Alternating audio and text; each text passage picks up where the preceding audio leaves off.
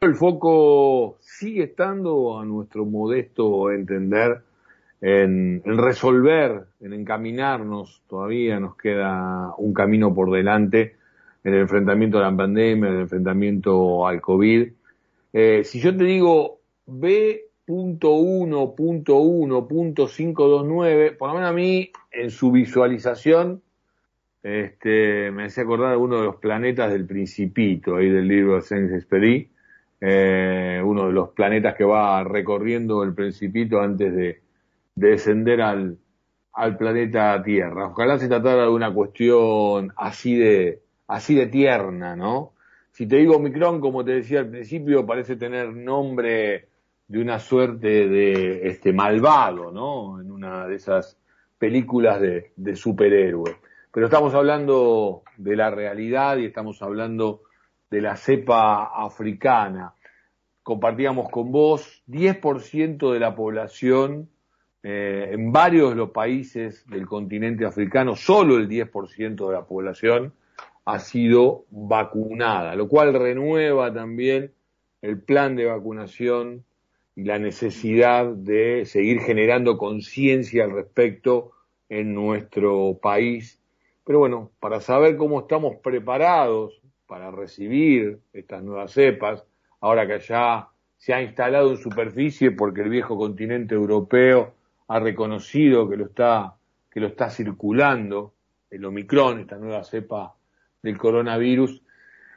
Estamos en comunicación con Daniela Hosborg, ella es bioquímica, es investigadora principal de CONICET en el Instituto de Biotecnología y Biología Molecular, allí en la ciudad de La Plata.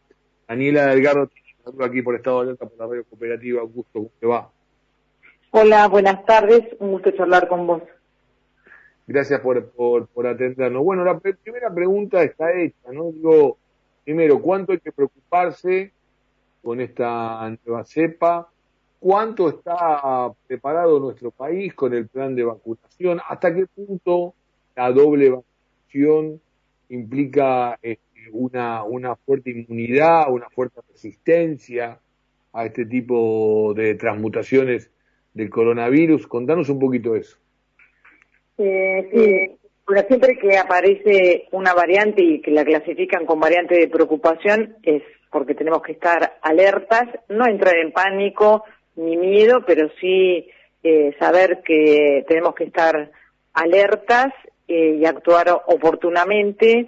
Esta variante, bueno, se detectó allá en varias localidades de, Sudáfrica eh, y las caracterizaciones que hay hasta ahora es, por un lado, es que eh, se detectó cuando se detectó un aumento de casos y eso habla de una contagiosidad eh, un poco mayor de, lo que se venía viendo y la otra cuestión es que se caracterizó a nivel molecular y se estudió esa parte de, su genética, de su genoma, y lo que se observó es que en la zona donde eh, ponemos todos los ojos, que es en una parte del virus, que es la proteína esta que se llama espiga o mm, en inglés spike, tiene una, una serie de mutaciones eh, bastante considerable, tiene muchas mutaciones, muchas eh, variaciones ahí respecto a, a las otras variantes y al virus obviamente que empezó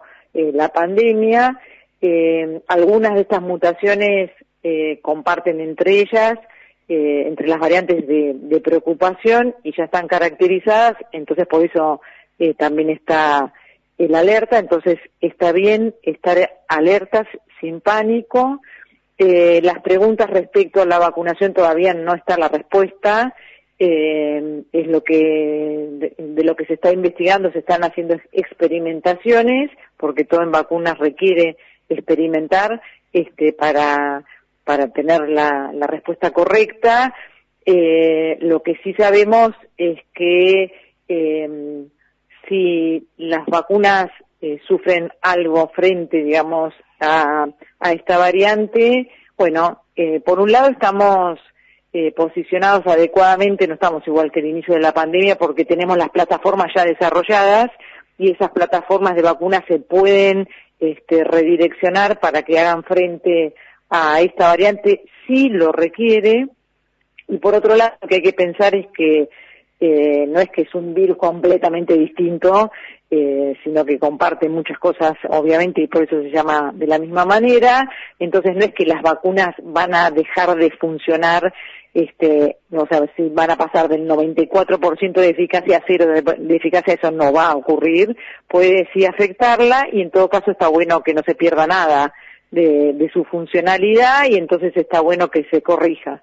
Entonces lo, lo importante es, existe, hay que estar eh, con atención, no hay que negarlo, eh, estar vacunados sin duda eh, ayuda y mucho, entonces muy importante eh, completar eh, los esquemas. Argentina va muy bien en eso, pero tiene que seguir. Sabemos ya con la variante Delta que era necesario tener dos dosis y no solamente dos dosis, sino que necesitamos tener esas dos dosis en un 80% de toda la población. Así que ese es el mensaje importante y, saber también aplicar lo que ya aprendimos, ¿no? Cuando vamos a, lugares donde hay otras personas donde podemos contagiar, no solamente necesitamos la vacuna, sino también necesitamos eh, seguir con nuestro eh, barbijo, si vamos a un lugar cerrado, ventilación cruzada. Esas medidas son tremendamente buenísimas este, para esta variante como para cualquier otra.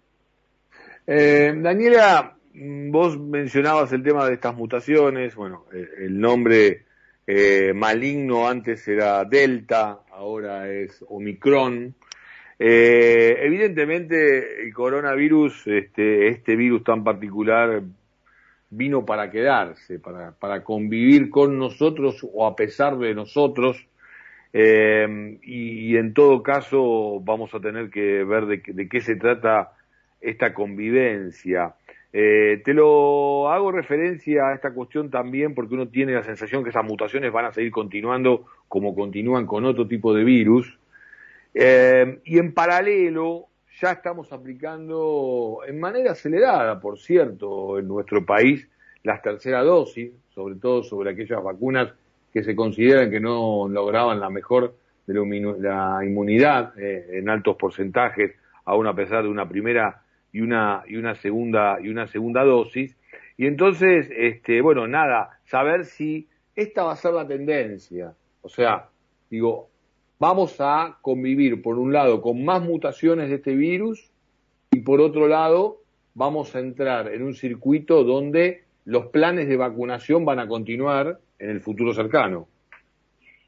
Sí, eh, buenísima tu, tu pregunta. Eh, eso es lo que parece, digamos, por ahí esta aparición de variantes este, se hace mucho más notoria eh, porque todavía hay mucha circulación del virus, eh, no hay una distribución equitativa de las vacunas, entonces hay eh, poblaciones donde las vacunas casi no llegan, vos lo explicabas hoy este, muy bien, y entonces en esos lugares la circulación del virus es mayor y cuando hay mayor circulación el virus replica y cuando replica hay chance de que aparezcan estas variantes. Entonces, eh, si bien, digamos, eh, podemos anticipar de que esto eh, va a convivir y va a estar, por ahí quizás esta aparición vino antes de lo esperado, entre comillas, necesitamos que las vacunas lleguen a todos los lugares, o sea, no se salvan acá solo algunos países teniendo millones de dosis o más dosis, o sea, 10 dosis por habitante y todo eso, necesitamos que las vacunas lleguen equitativamente a todo para reducir esto, ¿no? La chance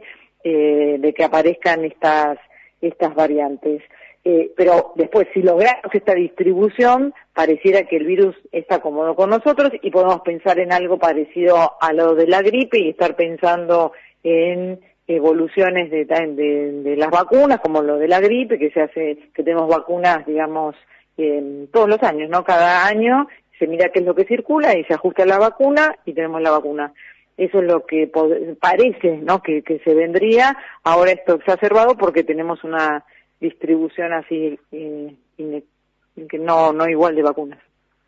Hay una situación que vos marcabas recién con claridad, este tema de tomar conciencia eh, en el orden internacional, en el orden mundial, uno a veces siente que peca de naif, ¿no? Este, cuando sueña, pero bueno, hay que seguir reafirmando estas cuestiones, porque en verdad eh, parece ser que tienen mayor prensa a partir de que se descubre que ha llegado al viejo continente europeo y entonces se posiciona con más fuerza la Organización Mundial de la Salud.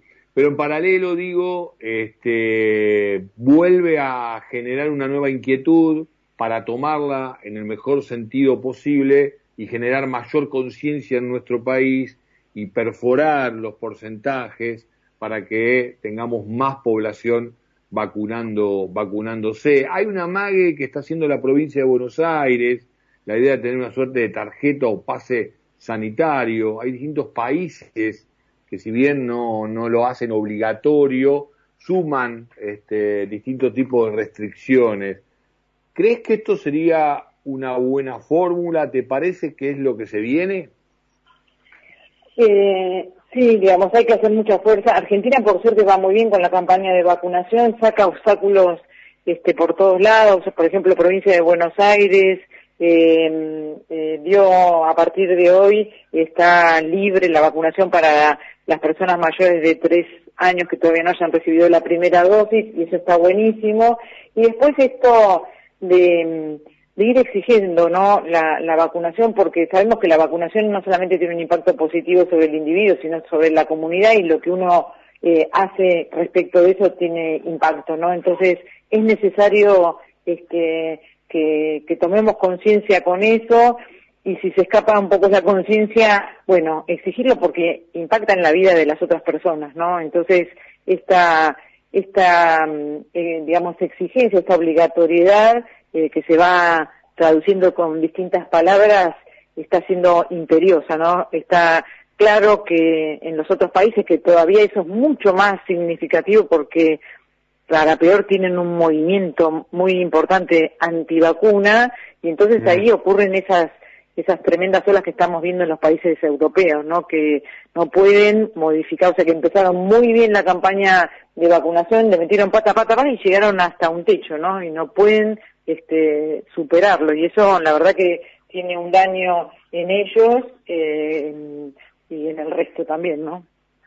La última y cortita, Daniela, ¿para cuándo la vacuna Made in Argentina? Eh, bueno, hay muchos, varios proyectos que estamos trabajando en eso. Este, van muy bien, vamos muy bien en lo que es los eh, las pruebas de concepto, que es fundamental que ahí veamos que sí están funcionando muy bien y ya hay algunos que a comienzos del año que viene inician los ensayos clínicos, así que tener más de un proyecto y avanzados y que podamos hacer todos estos ensayos clínicos el año que viene nos aumenta la chance de que el año que viene ya al menos alguna tengamos. Bueno, es una muy buena noticia incluso para para saludarte, para agradecerte esta entrevista, para haber participado aquí en nuestra propuesta radial. Que termine muy bien el día, Daniel, y gracias. No, gracias a ustedes por el espacio y bueno, y a seguir cuidándonos sin miedo, pero sin negación. Un abrazo. Un abrazo grande, Daniela Hosborg, bioquímica e investigadora principal de CONICET en el Instituto de Biotecnología y Biología Molecular de La Plata. Pasó por aquí por Estado de Alerta, pasó por aquí por la radio cooperativa.